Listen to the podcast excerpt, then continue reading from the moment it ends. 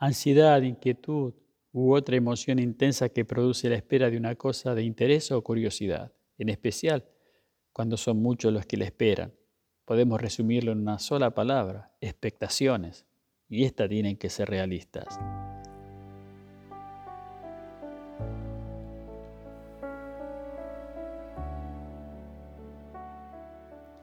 creciendo espiritualmente y aprendiendo. En pocas palabras, esa es la vida cristiana, ¿no es verdad?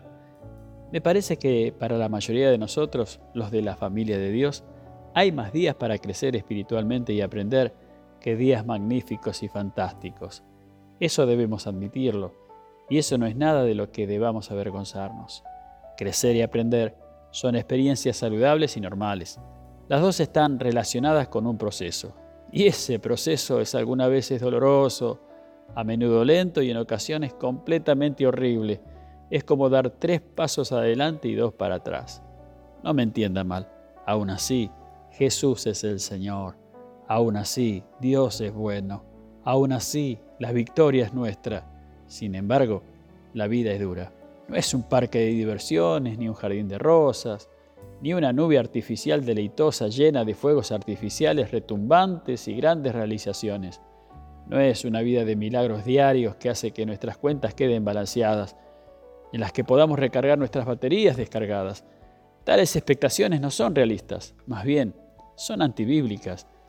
Leamos lo que dice el apóstol Pablo en su segunda carta a los Corintios. Estamos atribulados en todo, mas no angustiados, en apuros, mas no desesperados, perseguidos, mas no desamparados, derribados, pero no destruidos.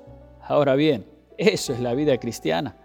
La perseverancia a través de las aflicciones, de los aprietos, de los golpes de la vida, sin desesperar ni rendirnos.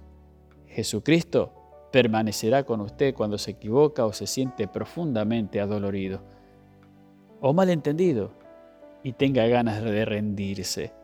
La abundancia del Señor cubre las bajas marejadas de nuestra vida en la misma forma que cubren los momentos brillantes y bellos del gozo. En efecto, cuando todo se desborona y comenzamos a sentirnos inseguros es cuando el Señor entra por la puerta de atrás y nos da estabilidad, nos abraza y nos susurra al oído diciendo, sigue adelante.